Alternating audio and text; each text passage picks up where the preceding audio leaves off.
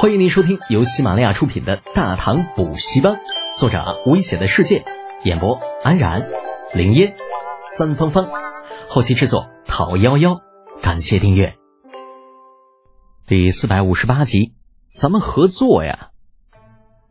待到所有人离开，李浩大大咧咧的说道：“郑言呐，大家都是长安子弟，我就不跟你客气了，咱们互相直呼名字如何？”郑言虽然觉得有些不大习惯。但是也不愿在这种事情上与李浩较真儿，笑着应道：“啊，故所愿，不敢轻耳。好，虽然我们已经有了共识了啊，那你能不能告诉我，这次来岐山的目的到底是什么呀？这么直接的吗？”郑言错愕的与管家对视了一眼，良久才反应过来，苦笑道：“呀，德简兄啊，如果我说这次来岐山的目的是想要嗯解除误会。”你信吗？信呐，为什么不信啊？李浩弹开了手。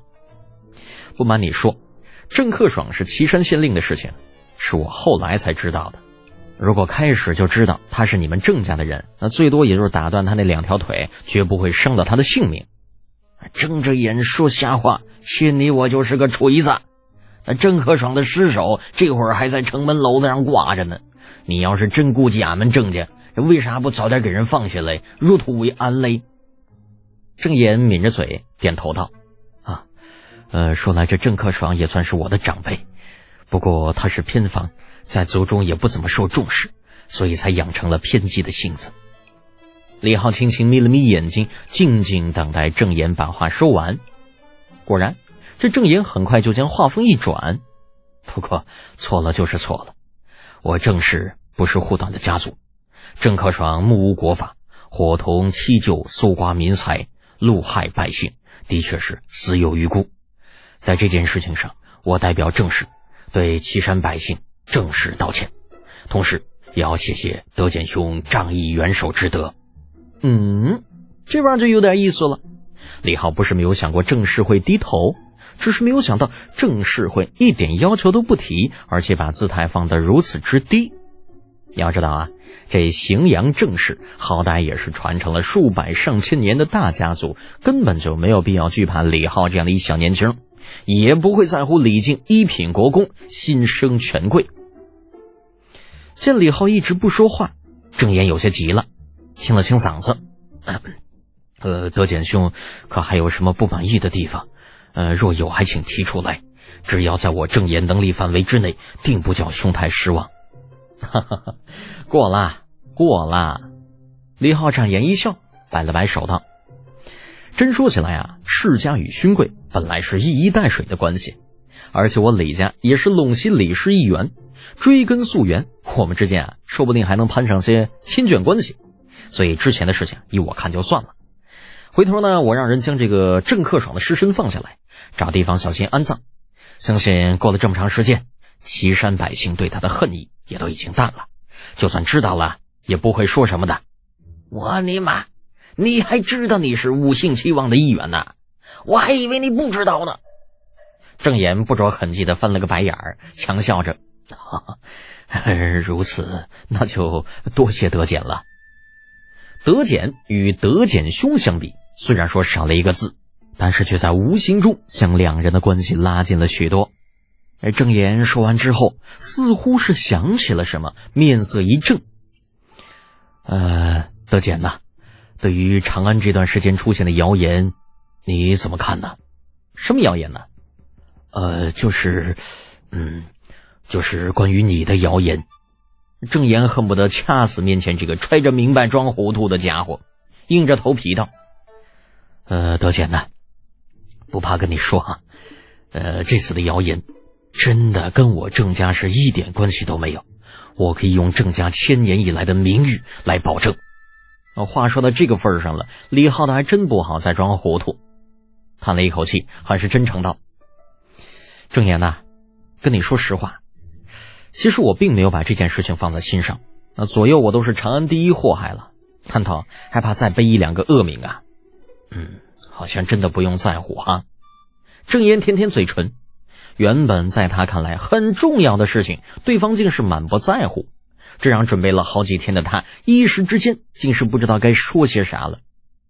老爷子让自己尽量不要跟这家伙起冲突，自己做到了。可是老爷子让自己尽量交好，这家伙，这好像是个难题呀。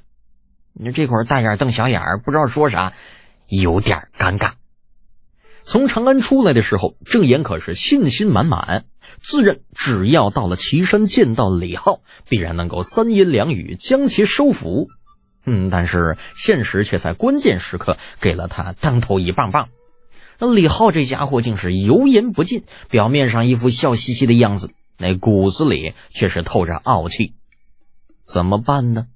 难道我还要低声下气去求他吗？郑岩表示纠结的要命啊！李浩等了半天，也不见郑岩有所反应，心里也是有些憋得慌，啧了一声：“郑岩呐，我问你件事呗，你老老实实的告诉我，成不？”“呃，什么事？”郑岩一愣，李浩俯下身子，靠近郑岩道：“你缺钱不？”“当然缺啊！”郑岩脱口而出，旋即又反应过来：“德姐，你什么意思啊？难道这家伙是想要拿钱收买我？那我要不要答应呢？”郑岩又开始纠结了。见郑岩的好奇心已经被吊起来了，李浩微微一笑道：“我这里啊有一个赚钱的法子，不知道你有没有兴趣参一股呢？”郑岩好歹也是世家子弟，很快就抛开了不切实际的幻想。正色问道：“呃，什么法子？需要投多少钱？收益如何？不多，大概二十万贯左右，而且其中一半要换成粮食。”李浩手指轻口桌面。至于收益，嗯，眼下不太好说，但是两年之后，最低应该不会低于每年二十万贯。每年二十万贯，郑岩觉得呼吸都停了一下。自动忽略了初期二十万投资的问题。与赚钱相比，郑岩更在乎的是后续的影响。首先一点，如果真的合作，那等于是直接完成了老爷子交代的与李德简交好的要求。其次，如果真的每年能有二十万贯的收益，对于他来说，无疑是一个郑家主的巨大资本呐。是的，就是郑家主的巨大资本。这表面上看来，他郑岩是郑家的长房长孙，家主的合法继承人。可实际上，某些东西他并不是一成不变的。如果他不拿出一定的实力，让家族中的老人看到他有继承家主的能力，在未来，那家主之位到底属于谁，还真的是一个未知数啊！看着郑岩一副兴致勃勃的样子，李浩微微一笑，坦言道。我前段时间啊，将这陈仓县周围的荒山全部都买了下来，花了大概二十万贯左右。啊，当然了，正常来讲，那些荒山就算什么都不长，也不会这么便宜。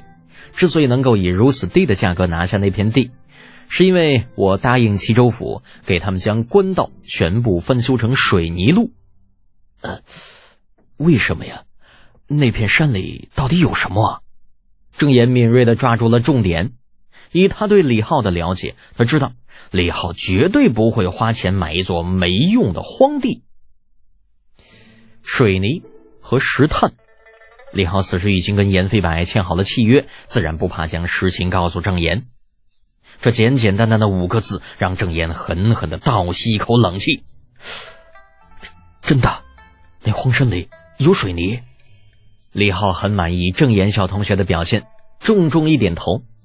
不错，陈仓是明修栈道、暗度陈仓的陈仓。当然，这个陈仓在后世还有另外一个名字，什么嘞？宝鸡啊，一个盛产煤、铁以及石灰石的城市。最开始进入齐州的时候，李浩便惦记上了那片几乎什么都不长的荒山。就算是没有发生岐山县的事情。在回到长安之后，他也会再找机会回来，将这片大山纳入自己名下的。如今机缘巧合，花赶花之下，省得再跑一趟，对于他来说，那还真是意外之喜。本集播讲完毕，安然感谢您的支持。